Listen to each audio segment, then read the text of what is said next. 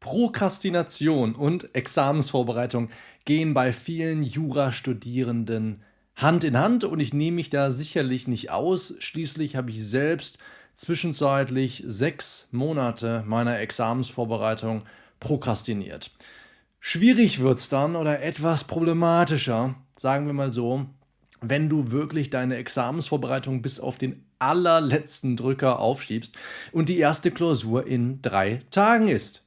Stell dir vor, heute ist Freitag, ist tatsächlich so. Heute ist der Tag, an dem ich dieses Video aufzeichne, Freitag. Und am Montag wäre meine allererste Klausur. Das wäre natürlich suboptimal. Ich hätte bisher nichts gemacht. Aber lass uns doch einfach mal das folgende Gedankenexperiment wagen und uns fragen, wenn wir wenigstens Schadensbegrenzung betreiben wollen. Was könnte man jetzt in diesen letzten verbleibenden 72 Stunden, Freitag bis einschließlich Sonntag, noch machen, um irgendwie so ein bisschen Examensvorbereitung zu machen? Schauen wir es uns zusammen an. Tag Nummer 1 deiner 72 Stunden Examensvorbereitung. Du erarbeitest dir die wesentlichen Normen und Rechtsinstitute und zwar in fünf Stunden Netto-Lernzeit.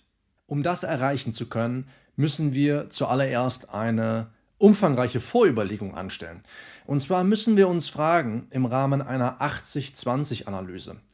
Was sind die 20% an Fächern? Du wirst sehen, es sind in unserem Gedankenexperiment sogar noch einige weniger. Aber bleiben wir ruhig bei dem Beispiel mit 80-20. Was sind die 20% der Fächer, die ich jetzt noch lernen kann, die mir 80% der Resultate im Examen ermöglichen werden. Das ist sehr individuell. Ich habe trotzdem mal ein paar Fächer herausgegriffen. Aber bevor wir uns um die Fächer kümmern können, die du lernen sollst, sollten wir uns erst einmal anschauen, was alles außen vor bleibt und was wir alles eingrenzen müssen. Wir werden noch sehr stark eingrenzen müssen. Lass uns mit den paar etwas offensichtlicheren Sachen anfangen. Ich würde vorschlagen, dass du kein Strafrecht lernst. Ja? Also wir haben jetzt nur noch drei Tage angenommen, du hast bislang nichts gemacht, bis hierhin prokrastiniert. Du hast keine Zeit für Strafrecht. Eine von sechs Klausuren. Du wirst dein Bestes geben. Du wirst versuchen, da irgendwie vier Punkte zu bekommen oder zumindest mal drei, was auch schon sehr wirksam sein kann, wenn man um Punkte ringt und auf 21 Punkte insgesamt geht. Aber jedenfalls werden wir uns darauf nicht vorbereiten können. Ja? Und dann werden wir auch alle Fächer außen vor lassen, die nur im Überblick beherrscht werden müssen. Wenn du in das jeweilige Justiz- oder das Juristenausbildungsgesetz deines Landes schaust, dann wirst du sehen, es gibt einige Fächer, die musst du nur im Überblick beherrschen. Ja, wenn du so willst, sind das deine Nebengebiete. Es ist in jedem Bundesland anders, manchmal ist es auch anders genannt, da heißt es da nicht im Überblick, sondern irgendwie anders. Wie gesagt, ich weiß es nicht, ich kenne mich mit NRW aus. So, und die lassen wir alle außen vor. Um jetzt mal nur so ein paar zu nennen, bei uns in NRW ist es zum Beispiel das Europarecht, das Verfassungsprozessrecht, Verwaltungsprozessrecht, das Baurecht, das Kommunalrecht, im Strafrecht wäre es das Strafprozessrecht, wobei wir das uns ja gar nicht erst ansehen. Im Zivilrecht ist das Handels- und Gesellschaftsrecht, Familien- und Erbrecht, Paarkonstellationen aus dem Sachenrecht. Wie gesagt, um nur ein paar zu nennen, hat jetzt hier keinen Vollständigkeitsanspruch. Das bleibt alles von vornherein außen vor und jetzt im nächsten Schritt würde ich vorschlagen, grenzen wir noch weiter ein. Und bevor wir weiter eingrenzen, werde ich dir erstmal hier den Schocker mitteilen. Der Schocker wird für dich sein, aber du hast wie gesagt in unserem kleinen Gedankenexperiment nur 72 Stunden, es wird dich nicht groß überraschen. Der Schocker wird sein, du wirst in dieser Zeit nur drei Fächer lernen. Nur drei Fächer insgesamt an diesem einen Tag, an dem dir fünf Stunden Netto-Lernzeit zur Verfügung stehen. Nur drei Fächer. Welche sind das? Also welche sind das überhaupt und welche sind im Umkehrschluss dann eigentlich ausgeschlossen und vor allem warum? Gehen wir der Reihe nach die Fächer durch. Beginnen wir mit dem ersten ausgeschlossenen Fach, nämlich dem BGB AT. Und dieses Fach habe ich nicht ausgeschlossen, weil es nicht wichtig sei. Denn wenn du so willst, ist BGB AT das examensrelevanteste Fach überhaupt. Wenn du dir überhaupt mal vorstellst, wie viel einzelne Gedanken, Normen, Analogien etc. pp. aus dem BGB AT sogar noch in andere Rechtsgebiete ausstrahlen. Aber wir haben mit dem BGB-AT im Studium angefangen. Du hast so oft BGB-AT gemacht. Ich habe die stille Hoffnung, dass was hängen geblieben ist. Ja?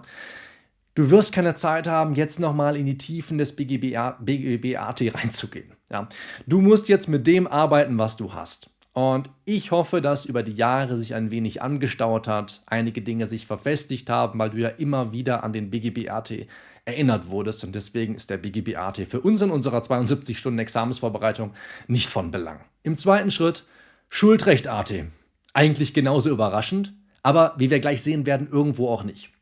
Schuldrecht-AT schließt sich aus ganz ähnlichen Erwägungen aus wie das BGB-AT oder wie den BGB-AT, denn du hast auch da schon eine Menge im Laufe des Studiums zu gehört. Und du wirst sehen, dass wir gleich im dritten Schritt die vertraglichen Schuldverhältnisse genauso ausschließen, vor allem Kaufrecht, Werkrecht, Mietrecht.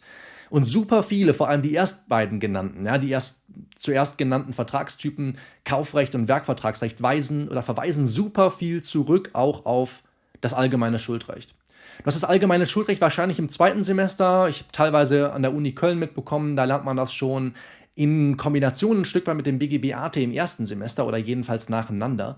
Du wirst, wirst früh damit konfrontiert und du wirst im Studium immer wieder damit konfrontiert, weil du die Norm andauernd anwenden musst. Denn jedes Mal, egal was du machst, du musst irgendwo mal einen Vertrags Vertragstyp prüfen oder musst einen Vertragsschluss prüfen, sollte ich sagen. Du kommst irgendwie dazu, dass du einen Schadensersatzanspruch prüfen musst, der vielleicht auch aus dem EBV kommt und dich dann in 99 Absatz 2 in 280 1 2 286 zurückverweist. 1004 kann ein eigenes Schuldverhältnis darstellen und so weiter und so fort. Was ich in kurz damit sagen will, ist, du hast schon oft Schuldrecht gemacht, auch wenn du es nie intensiv vielleicht gelernt hast für irgendeine Klausur. Schuldrecht brauchst du immer und immer wieder und deswegen können wir uns jetzt damit nicht befassen. Wir müssen auf das bauen, was irgendwie bei dir hängen geblieben ist. Dann habe ich ja gerade schon durchklingen lassen, vertragliche Schuldverhältnisse. Überleg dir einmal, wie oft du Kaufrecht prüfen musstest sei es im ersten Semester in deiner BGBAT-Abschlussklausur, sei es im Rahmen eines Mängelgewährleistungsanspruchs im zweiten Semester oder einer großen Übung im Zivilrecht und wie auch oder wie auch immer deine Uni organisiert ist, spielt keine Rolle. Kaufrecht hast du so oft gemacht. Ja, du bist so oft über diese Normen gestolpert. Und ich hoffe, du hast ein Stück weit ein Gefühl dafür gewonnen, wie du damit umzugehen hast. Ja. Irgendwie müssen diese Kaufrechtsnormen jetzt sitzen und da das in Teilen jedenfalls simultan verläuft, ja, also parallel geregelt worden ist zu den Vorschriften im Werkvertrag, will ich auch da so ein bisschen meine Hoffnung in dich setzen und sagen, komm, da ist über die Jahre ein bisschen was zusammengekommen, was du gelernt hast. Hoffentlich würde das für deine Klausur reichen. Dann haben wir die gesetzlichen Schuldverhältnisse. Da will ich nicht alles ausschließen, aber ich will ausschließen GOA und Deliktsrecht. Ja, in der Theorie ist der Anwendungsbereich der GOA riesig, aber in den Klausuren ist das selten, in den seltensten Fällen der kriegsentscheidende Platz. Klar, du musst ganz oft GOA prüfen und du kannst auch ganz oft an eine GOA denken, aber in den seltensten Fällen verbergen sich dort die alles entscheidenden Rechtsfragen, die du in jedem Fall beantworten musst, um die Klausur überhaupt zu bestehen. Und das Deliktsrecht würde ich deshalb ausschließen, weil es einfach nicht so schwer ist. Ja, es gibt super viel Rechtsprechung zu 823.1 und 823.1 ist die examensrelevanteste Norm von allen mit über 50.000 Entscheidungen, die potenziell alle Gegenstand deiner Examensklausur sein könnten. Aber es ist einfach, wenn wir ehrlich sind, nicht so schwer. Ja, und du hast die Norm auch schon ganz oft angewendet. Man hat dir vielleicht sogar den Gutachtenstil an 823.1 demonstriert im ersten Semester, so war es jedenfalls bei mir in Bonn in meiner AG damals. Deliktsrecht ist einfach nicht so schwer, deswegen würde ich das ausklammern und darauf hoffen, dass wenn du spezielle deliktsrechtliche Problematiken in deiner Klausur bekommst, dass du die auch mit den Arbeitstechniken und Darstellungsmethoden, die du über die Jahre dir zumindest intuitiv angeeignet hast, dann auch zu lösen in der Lage bist. Kommen wir zum öffentlichen Recht. Staatsorganisationsrecht, Staatsrecht 1, wie auch immer es bei dir heißt, würde ich als allererstes ausschließen. Du hattest zumindest minimales Grundwissen dazu, im besten Fall, bevor du das Studium begonnen hast. Du bist vielleicht auch tagesaktuell interessiert, du schaust ab und zu mal Nachrichten, das Grundgesetz ist nicht besonders lang. Es gibt viele Gründe dafür, warum du dich mit dem Staatsorganisationsrecht jetzt nicht mehr intensiv befassen solltest. Du solltest das natürlich tun, solltest du mehr Zeit haben, aber in unserem Gedankenexperiment, unserer kleinen Examensvorbereitung in 72 Stunden, wird dafür jedenfalls keine Zeit sein. Und jetzt habe ich gerade gesagt, Grundgesetz ist nicht lang. Das gleiche gilt für die Grundrechte. Die Grundrechte sind auch wieder das mit Abstand wichtigste und etwas, was du immer und immer wieder brauchen wirst in deinen Examensklausuren.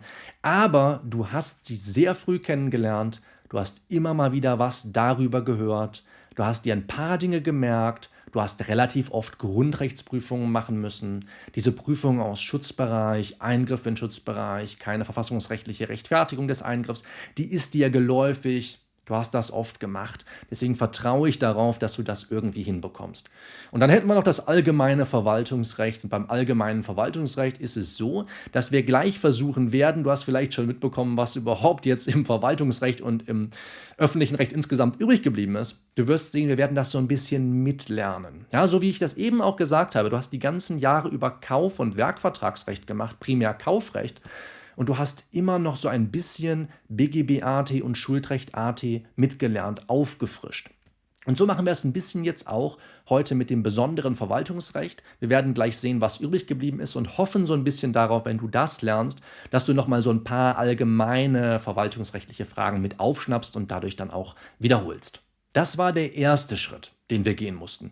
Wir mussten 80-20 analysieren. Wir mussten uns fragen, okay, in der Kürze der Zeit, und ja, ich weiß, es ist jetzt eigentlich nicht 80-20, wenn du nur drei Fächer lernst. Es ist vielleicht eher so 95-5 oder 90-10 vielleicht.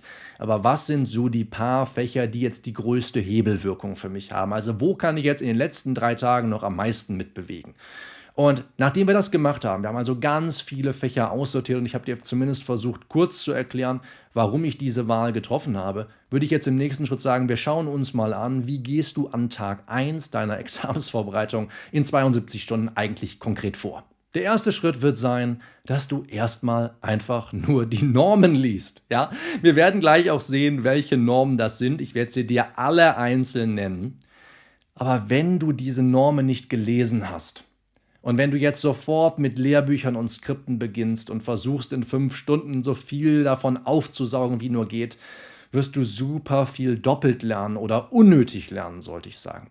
Denn du hast massiv viele Regelungen schon, die im Gesetz getroffen sind. Und das wäre ganz schade, wenn du die Möglichkeit vertust, in der Klausur natürlich zum einen in die Normen reinzuschauen, aber dich jetzt auch schon mal mit den Normen vertraut zu machen. Und dabei, dabei wird es natürlich nicht bleiben, wir werden noch mehr mit den Normen machen müssen.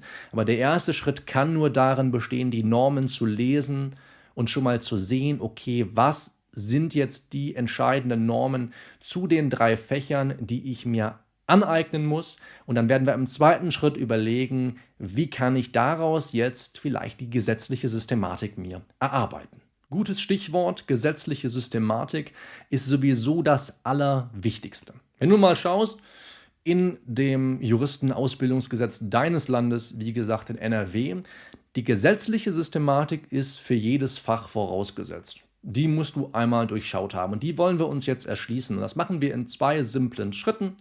Zuerst einmal werden wir jede Norm, und wie gesagt, ich greife ein bisschen voraus, aber wir werden uns gleich alle Normen nochmal anschauen, die du dir anschauen sollst in deinen 72 Stunden Examensvorbereitung. Aber du wirst dir jetzt jede Norm in Ruhe durchlesen und dann sie in Tatbestand und Rechtsfolge zerlegen. Einmal darüber im Klaren werden, okay, zivilrechtliche Norm, was ist denn eigentlich die Rechtsfolge dieser Vorschrift? Wenn es eine Anspruchsgrundlage ist, kann das ein Anspruch auf Schadensersatz sein.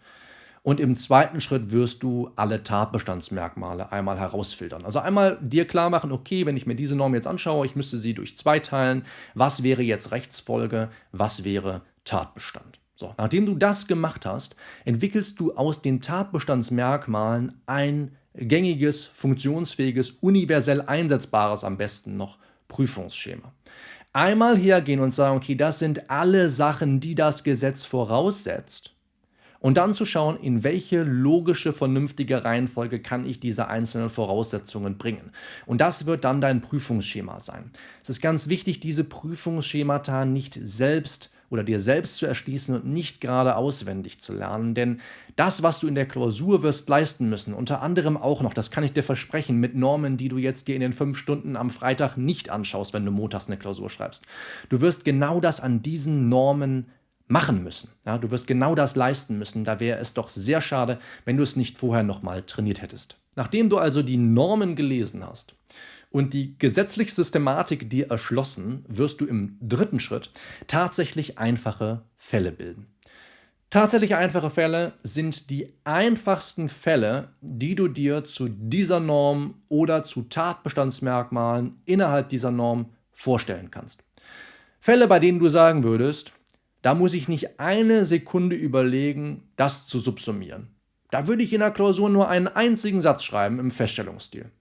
Das sind tatsächlich einfache Fälle, wie zum Beispiel der Kaufvertrag ein tatsächlich einfacher Fall eines Schuldverhältnisses im Sinne von 280.1 BGB ist. Diese tatsächlich einfachen Fälle bildest du nun zu den zentralen Normen, die wir uns gleich anschauen werden.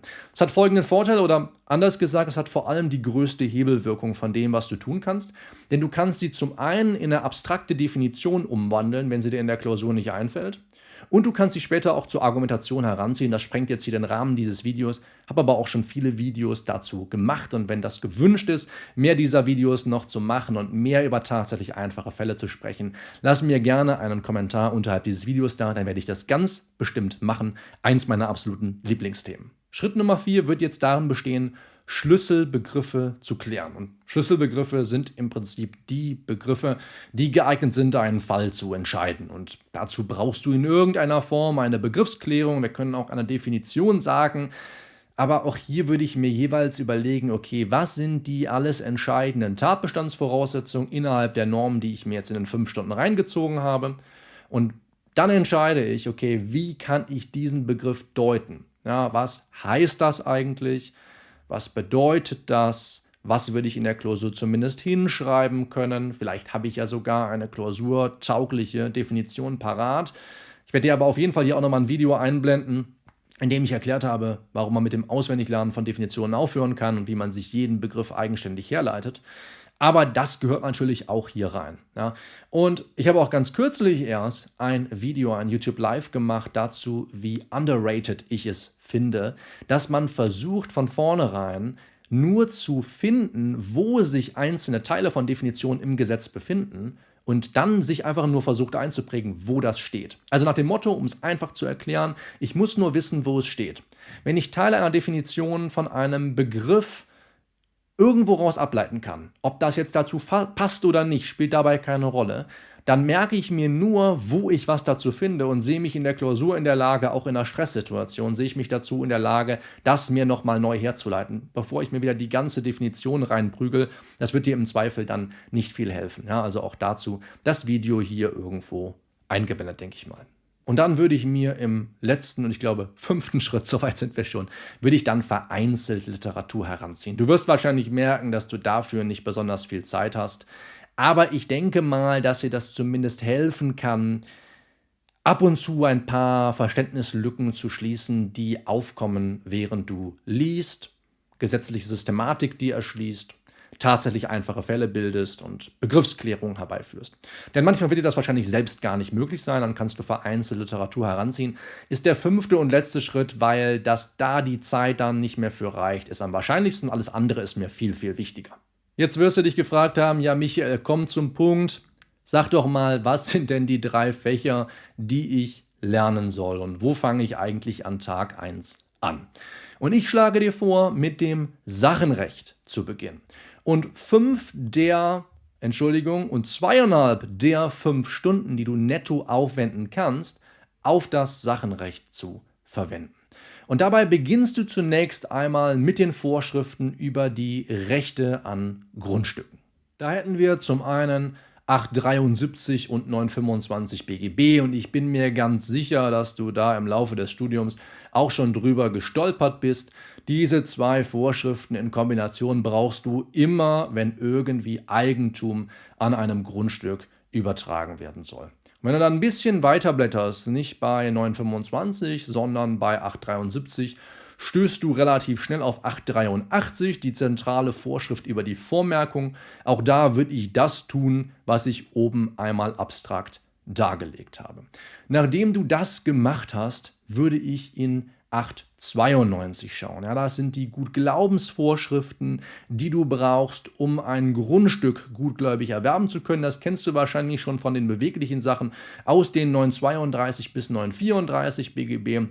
Hier hast du also eine Vorschrift, die auch den guten Glauben schützt, wenn es um die Rechte, insbesondere das Eigentum an Grundstücken geht. Und dann schließen wir dieses Kapitel Rechte an Grundstücken mit 894 BGB. Das ist die zentrale Korrekturvorschrift, wenn du so willst, dafür, wie man was im Grundbuch falsch ist, irgendwie wieder rückgängig machen kann. Ich weiß, es gibt noch andere Vorschriften, aber mit 894 lassen sich die meisten Fälle lösen. Und deswegen würde ich darauf rekurrieren und würde mir vor allem diese Vorschrift nochmal ansehen. Dann haben wir als nächstes die Zuführung unwegbarer Stoffe. 906 BGB. Eine Vorschrift, die man gerne mal übersieht, die aber schon häufiger auch ja, eine zentrale Vorschrift war in Examensklausuren. Und mit dieser Norm kann man sehr, sehr viel anstellen. Es gibt auch einen relativ großen Analogiebereich in 906 oder von 906 Absatz 2 Satz 2 BGB. Also sich da zumindest überblicksartig in den fünf Schritten, die wir eben benannt haben, ja, sich da Überblick, einen Überblick zu verschaffen. Ich denke mal, das ist angezeigt wenn man sich zumindest grob auf das Sachenrecht vorbereiten will.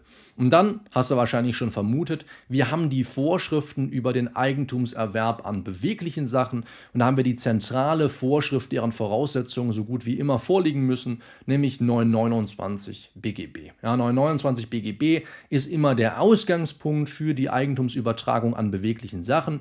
Diese Norm wird dann teilweise noch modifiziert oder ergänzt durch die 930, 931 und so weiter und so fort. Soll uns nicht weiter stören. Mir ist am allerwichtigsten, dass du die zentrale Vorschrift drauf hast und diese einzelnen fünf Schritte, über die wir eben gesprochen haben, mit dieser Vorschrift durchläufst. Dann haben wir eine der allerwichtigsten Anspruchsgrundlagen im gesamten Zivilrecht, und zwar den Herausgabeanspruch aus 985.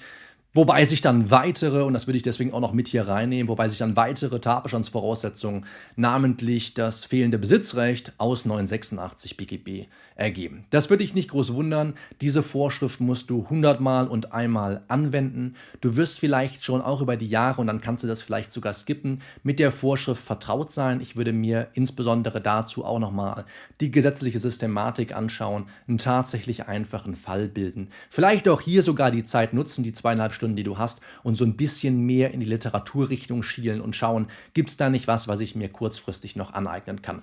Wenn du das machen willst, ein bisschen Literatur verwenden, kann ich dir empfehlen, meine schriftlichen Zusammenfassungen zu sämtlichen meiner YouTube-Videos kostenlos herunterzuladen.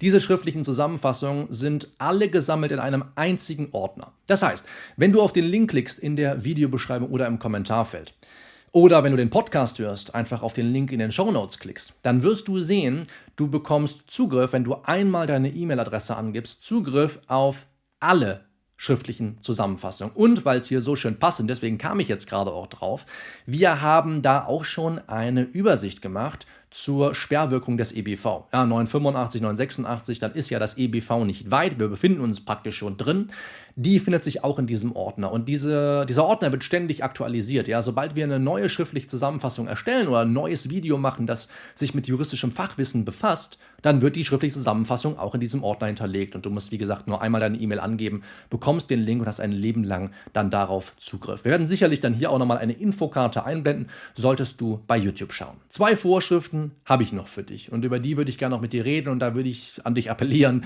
im Rahmen des Sachenrechts seiner Vorbereitung in nur zweieinhalb Stunden Stunden Examensvorbereitung würde ich dann zumindest mir diese zwei Vorschriften noch anschauen.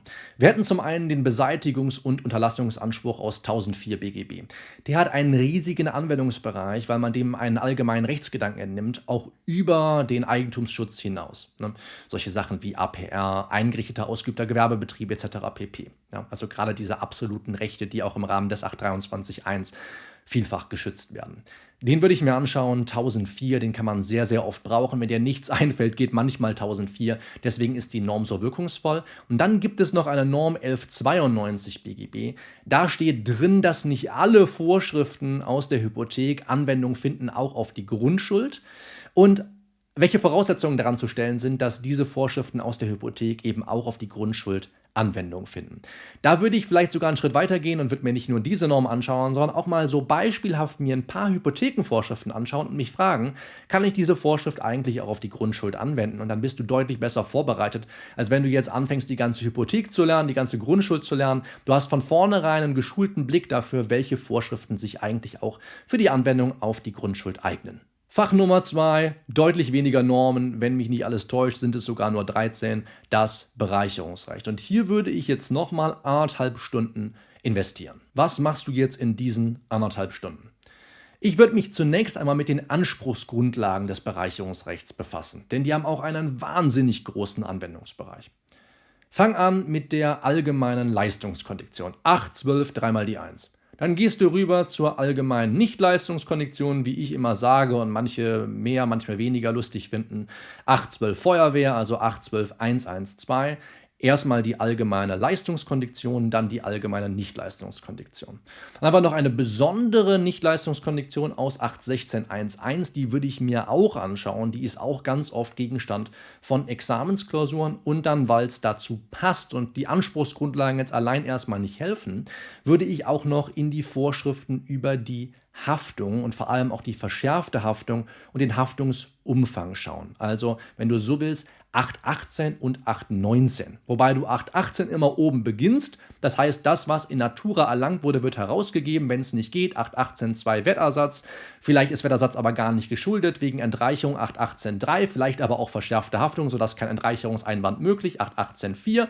819.1 ist dann die nächste Vorschrift, an die du denkst. Du kannst die Norm einfach so runterspulen. Ist immer sehr wirkungsvoll, das zu wissen. Dann gibt es für die Leistungskondition zwei Ausschlussgründe, die häufig Gegenstand von Examensklausuren sind und auch von normalen Klausuren natürlich, an die du immer denken solltest. Das ist einmal 814 und einmal 817 Satz 2. Hier würde ich mir die Normen gut anschauen. Das sind Normen, die du immer denken kannst und wozu du in der Klausur eigentlich immer was schreiben kannst, wenn es nur irgendwie ein wenig im Sachverhalt angelegt ist. So, du hast wahrscheinlich mitgerechnet, wie viel Zeit bleibt dir noch? Genau eine Stunde. Und diese Stunde würde ich auf Polizei und Ordnungsrecht verwenden. Und was würde ich dir da empfehlen? Du hast nur eine Stunde Zeit. Ganz ehrlich, schau dir mein Video alles zum Polizeirecht in 15 Minuten oder weniger an, das ich sicherlich hier irgendwo einblenden werde bei YouTube. Ansonsten wirst du, wenn du den Podcast hörst, das Video sicherlich sehr schnell finden, wenn du Polizeirecht endlich Jura eingibst. Ich würde die erste Viertelstunde, ich glaube, so lang ist das Video, darauf verwenden, es mir anzusehen. Und dann würde ich mit den Normen, die ich in dem Video nenne, genauso verfahren in den fünf Schritten, die wir eingangs besprochen haben. Die Normen lesen, machst du am besten schon parallel zum Video. Die gesetzliche Systematik erschließen, Norm in Tatbestand und Rechtsfolge unterscheiden, Prüfungsschema entwickeln tatsächlich einfache Fälle dazu bilden. Du weißt, kannst du sowohl für abstrakte Definitionen verwenden als auch für deine Argumentation. Dann gehst du her und sagst, ich habe jetzt zumindest ein paar Begriffe, die ich noch definieren muss. Da muss ich zumindest grob wissen, was ich darunter verstehe. Und du wirst sehen, wenn du tatsächlich einfache Fälle bildest, wird dieser Arbeitsschritt oft schon mit abgeschlossen. Und dann kannst du vielleicht, aber ich bin mal ehrlich, eine Stunde hast du nur Zeit, kannst du vielleicht noch vereinzelte Literatur dazu heranziehen. Ich denke, die Zeit wird dafür aber nicht reichen. Damit ist Tag 1 unserer 72 Stunden Examensvorbereitung abgeschlossen. 5 Stunden netto ist so das Maximum von dem, was ich dir, auch wenn du nur 72 Stunden hast, ans Herz legen würde. Denn reden wir nicht um heißen Brei herum, du musst Montag auch fit sein. Ja, und nicht nur Montag, sondern wahrscheinlich auch Dienstag, Donnerstag, Freitag, Montag, Dienstag. Also ganz ehrlich, selbst wenn du nur wenig Zeit hast, tu dir den Gefallen und arbeite dich nicht kaputt. Das bringt dir überhaupt nichts. Dann bist du nämlich Montag auch nicht leistungsfähig und hast dann noch weniger von all dem, was du dir zwischenzeitlich versucht hast, noch in dein Hirn zu prügeln. Also besinn dich auf diese fünf Stunden. Und genau diese fünf Stunden würde ich auch an dem Samstag machen, am zweiten Tag deiner Examensvorbereitung.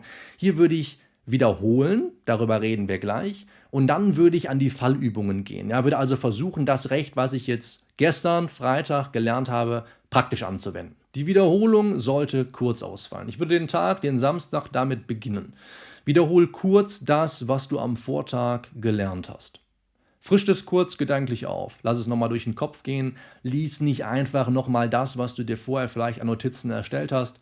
Frag dich aktiv damit ab, wenn du Karteikarten gemacht hast. Streich ein paar Tatbestandsvoraussetzungen durch mach aus dem Prüfungsschema Lückentexte, überleg dir, was kommt in die Lücken. Du wirst einen Weg finden, ich würde es nicht verkomplizieren, aber du musst es irgendwie aktiv abrufen. Ja, Active Recall is a thing und nur mit Active Recall geht es auch wirklich. Ja, das würde ich in ein paar Minuten machen, 10, 15 Minuten vielleicht, vielleicht auch 20, jedenfalls aber nicht länger. Jetzt haben wir so ein bisschen den Aspekt der Examensvorbereitung abgedeckt, der sich auf die Rechtskenntnisse bezieht. Aber mit Rechtskenntnissen ist es leider nicht getan. Jetzt kommt der deutlich wichtigere Teil. Ja, du musst jetzt auch noch fachliche Kompetenz entwickeln. Und ein bisschen davon wirst du vielleicht schon haben, aber insbesondere eine Falllösungstechnik ist etwas, was du jetzt versuchen musst, in diesen verbleibenden zwei Tagen noch auszuprägen. Deswegen würde ich dir empfehlen, mir möglichst viele Klausuren vorzulegen. Ja, und möglichst viele heißt in dem Fall, ich denke, du wirst so 20 Stück insgesamt brauchen. Die hast du im besten Fall schon da liegen. Ja, du siehst ja dieses Video nicht live, während du am Montag Examensklausur schreibst und schaust es jetzt an einem Samstag, sondern du hast diese Sachen im besten Fall schon präpariert. Nimm dir wirklich beliebig ausgewählte Original-Examensklausuren oder jedenfalls originalgetreue Examensklausuren und dann überlegst du, wie kann ich vielleicht Teile aus diesen einzelnen Klausuren herausgreifen und daraus sechs Zivilrechtsklausuren basteln und vier Ölrechtsklausuren.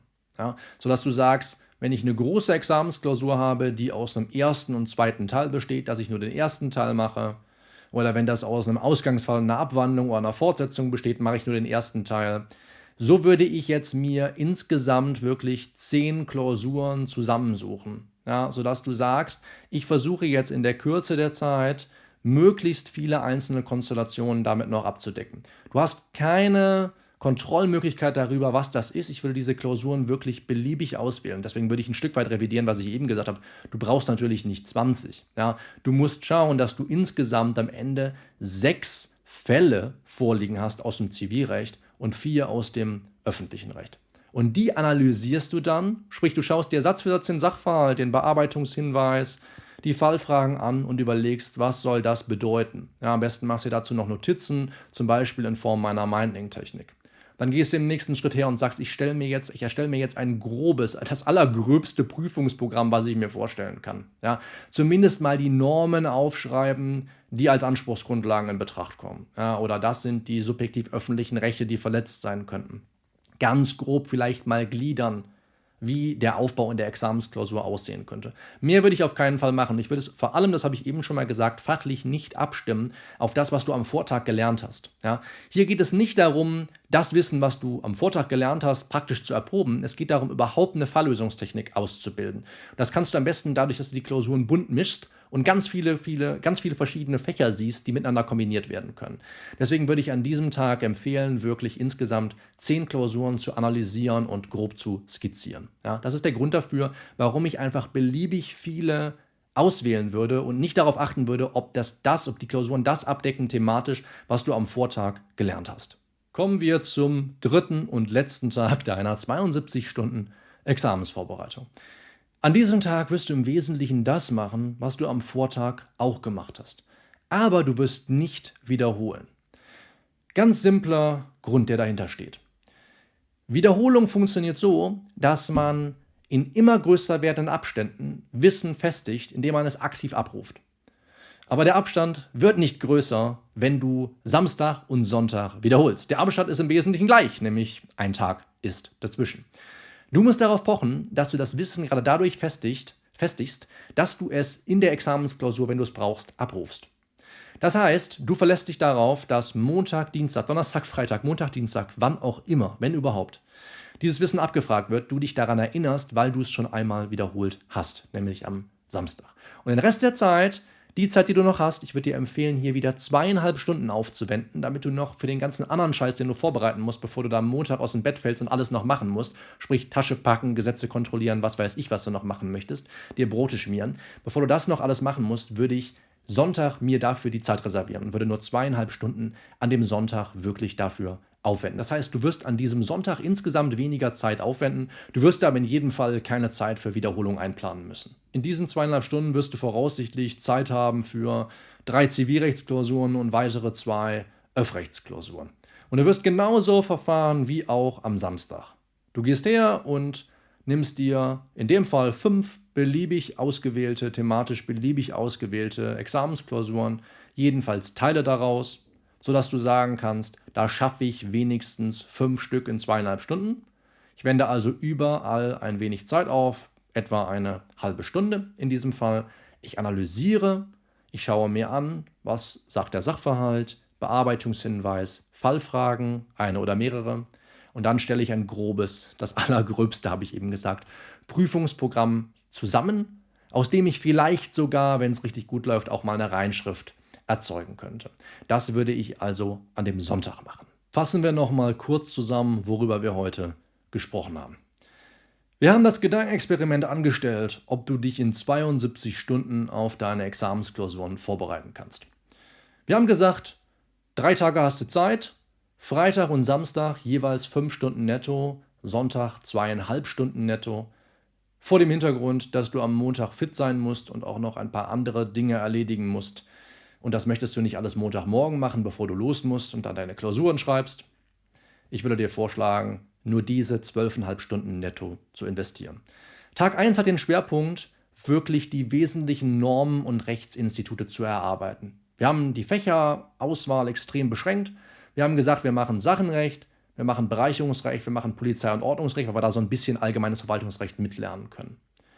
Und wir gehen so vor, dass wir immer erst die Normen lesen, die gesetzliche Systematik uns erschließen, dass wir dann hergehen und tatsächlich einfache Fälle bilden, dass wir einige Begriffe klären, Definitionen aufstellen, zumindest uns schon mal fragen, wo steht denn was dazu, was wir in der Klausur dann einfach uns rauslesen können, rauskopieren wollen, wenn wir so wollen, vereinzelt Literatur heranziehen. Ja, das sind, wenn du so willst, die fünf simplen Schritte. Und an Tag 2 und 3, neben einer kurzen Wiederholung an dem Samstag, am zweiten Tag, würde ich dir empfehlen, einfach zu versuchen, so viele Klausuren wie möglich zu lösen, in der Zeit, die dir verbleibt. Also, wir haben Samstag sechs Zivilrechtsklausuren und vier Öffrechtsklausuren. Strafrecht lernen wir ja nun mal nicht. Und dann haben wir am Sonntag nochmal drei Zivilrechtsklausuren und zwei Öffrechtsklausuren. Hast du eigentlich einen sehr guten Überblick darüber, was so typischerweise in Examensklausuren abgefragt wird? Und du hast vor allem so ein bisschen geschaut, kann ich eigentlich Sachverhalte analysieren? Weiß ich, wohin mit den einzelnen Angaben aus dem Sachverhalt? Kann ich also aufgeworfene Rechtsfragen irgendwie beantworten, wenn auch falsch. Hauptsache, ich beantworte sie, das ist ganz, ganz wichtig. Und kann ich daraus zumindest eine ganz grobe Gliederung erstellen. Was, was ich zumindest benutzen könnte, um dann daraus eine Reinschrift zu erzeugen. Das sollte vollkommen genügen. Mehr wirst du an diesen zwei Tagen ohnehin nicht schaffen. Und wenn du mal etwas mehr Zeit hast, dich aufs Examen vorzubereiten, dann würde ich dir empfehlen, dass du dir einmal dieses Video anschaust, was ich jetzt hier einblende. Da kannst du nämlich sehen, wie du dich in 90 Tagen wirklich effektiv auf dein Jura-Examen vorbereiten kannst. Viele andere Kandidatinnen und Kandidaten von mir haben das auch schon geschafft. Du kannst das auch. Wir sprechen uns nächste Woche hier auf dem Kanal wieder. Mach's gut. Bis dahin. Ciao.